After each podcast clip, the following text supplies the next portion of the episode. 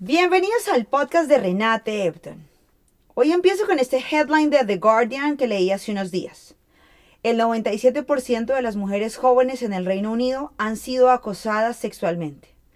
Esta encuesta fue realizada en 2020 por la Oficina de las Naciones Unidas UN Women, que se dedica a promover la igualdad de género y el empoderamiento de las mujeres. A pesar de que la encuesta fue tomada en una muestra relativamente pequeña, 1.400 mujeres, en el Reino Unido hay 33 millones de mujeres, pues el resultado de la misma no deja de ser preocupante. Sobre todo porque pienso que el tema de acoso sexual hacia la mujer representa una crisis de los derechos humanos y no es suficiente seguir diciendo que es un tema demasiado difícil de resolver. Debemos tomar acción ya sobre el mismo. Pero ¿cómo tomar acción?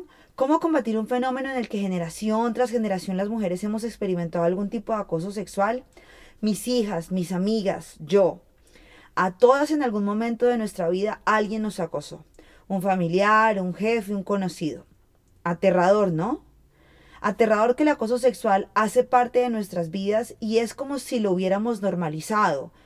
No, mejor dicho, no es como si lo hubiéramos normalizado, es que lo normalizamos.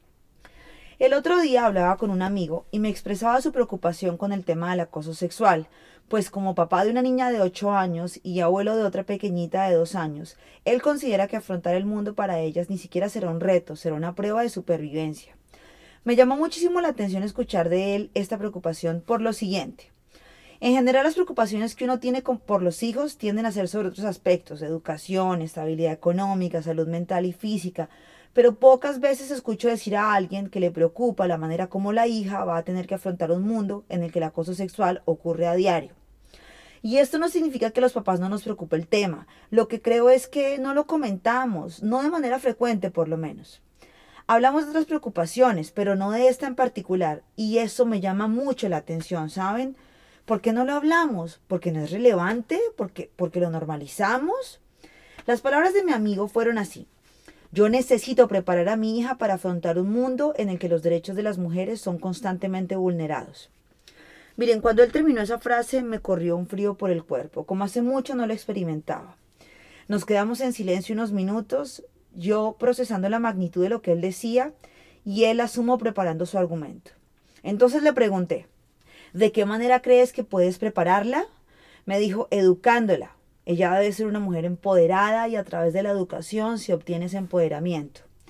Claramente comparto su opinión y claramente pienso que la educación empodera a una mujer. Pero me pregunto, ¿cómo ese empoderamiento nos llevaría a que los casos de acoso sexual disminuyan en las sociedades occidentales? Aquí debo hacer un paréntesis como para separar aspectos y definir muy bien de lo que hablamos hoy.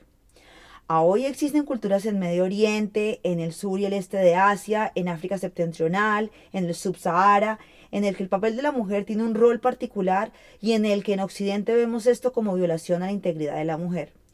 Esto es bastante controversial y tomar partido en favor o en contra es muy complejo porque el debate se da en el marco de la cultura, las creencias, las ideas locales y los conceptos generacionales. Entonces, lo que para mí puede ser un acto contra los derechos humanos de la mujer, para esa cultura no lo es. ¿Sí me entienden?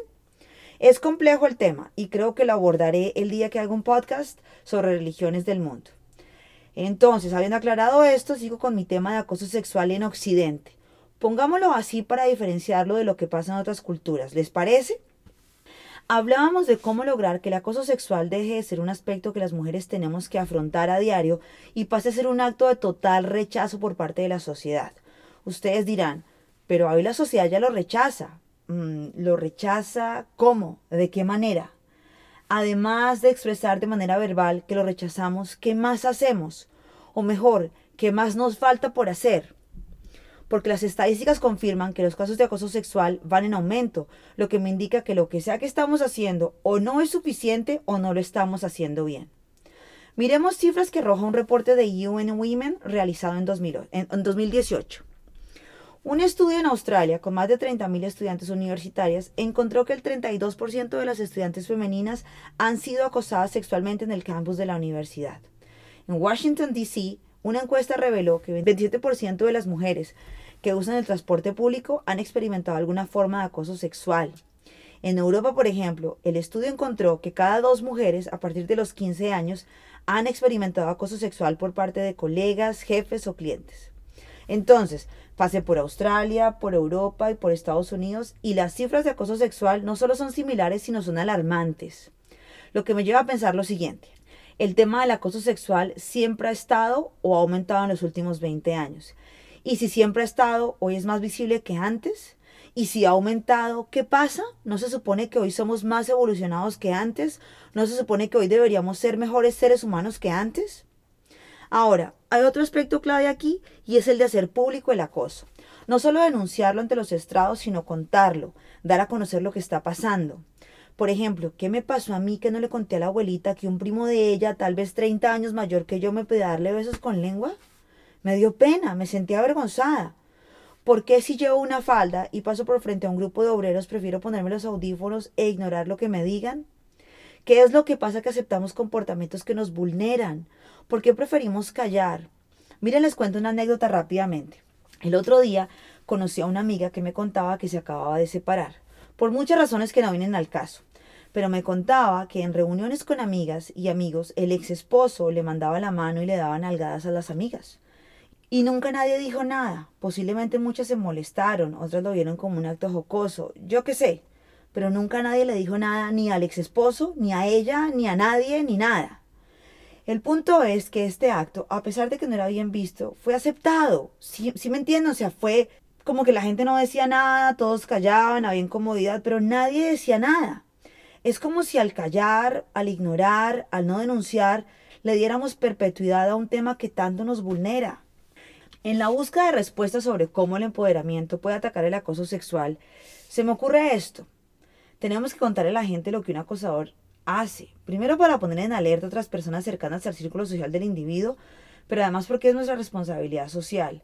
Miren, me preocupa escucharme apasionada en este tema, pero les digo algo, es que objetiva no puedo ser. Lo intento, pero con este tema no lo puedo ser. Pues claro, pues mi condición de mujer. Pero no me pierdan la fe que yo vuelvo y me encamino. Sigo. Al inicio de este podcast les hablé de las historias de mis hijas, las de mis amigas y las mías con experiencias de acoso sexual. Y así pensando en un número randomly, de 10 historias, solo dos denunciaron el tema. Ocho nos quedamos calladas, nunca dijimos nada. Dejamos pasar la situación. Es ahí donde estamos normalizando el tema, y esto es otro de los puntos que debemos atacar si queremos combatir el acoso sexual. No podemos normalizar el tema, no podemos aceptarlo y seguir. No, hay que parar, denunciar, hacerlo público y si se puede seguir. Pero nos toca como instaurar esto en nuestro mindset, ¿me entienden? Así como nos instauraron lavarnos los dientes tres veces al día, así debe ser instaurado el tema de no aceptar y denunciar el acoso sexual. Ahora, a nivel de instituciones es mucho lo que hay por hacer. Pero hoy no me quiero meter en política porque lo crean o no, a veces me canso. en serio, me canso. Y claro, el papel de las instituciones es clave aquí. ¿Qué clave? Es elemental. Si no contamos con un marco regulatorio robusto en el tema de acoso sexual, nos quedamos sin piso. Entonces, también por ese lado hay un trabajo grandísimo por hacer. Y pienso que un buen inicio es empezarnos a comportar como sociedad de una manera diferente, mucho más castigadora con el tema del acoso sexual. Entonces, se lo vengo diciendo a una amiga, no es mucho lo que podamos hacer con nuestra generación, ni con las generaciones que están encima de nosotros, la abuelita, generaciones de 50 años, porque todos crecimos con una cantidad de conceptos que mal o bien hicieron el adulto que somos hoy. Ahora, muchos de esos conceptos no pueden seguir siendo parte de nuestra manera de pensar. El aceptar que mi hermano vaya en el carro, le sirve a una mujer en la calle y yo al lado de él sin decirle nada, está mal. Y pues mi hermano no es una mala persona, pero sí puede ser mejor. Podemos ser mejor todos, ¿no? El primer paso para ser mejor, ¿cuál es? Adivinen. To be aware ay, me pongo canzoncita, ¿verdad? Pero es que nos toca to be aware en esto y en todo.